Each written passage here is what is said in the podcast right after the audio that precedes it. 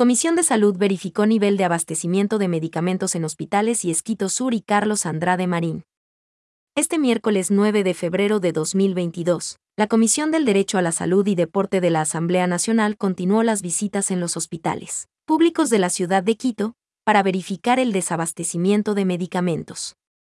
A las 10h00, los legisladores estuvieron en el Hospital Carlos Andrade Marín y a las 14h00 se trasladaron al Hospital de Lies del Sur de Quito, donde constataron el nivel de abastecimiento de medicinas en estas casas de salud.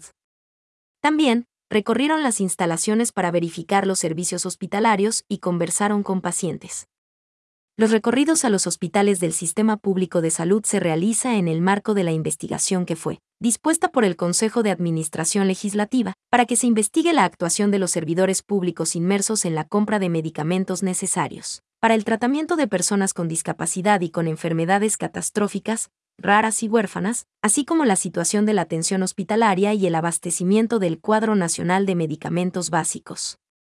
En el Sistema Nacional de Salud.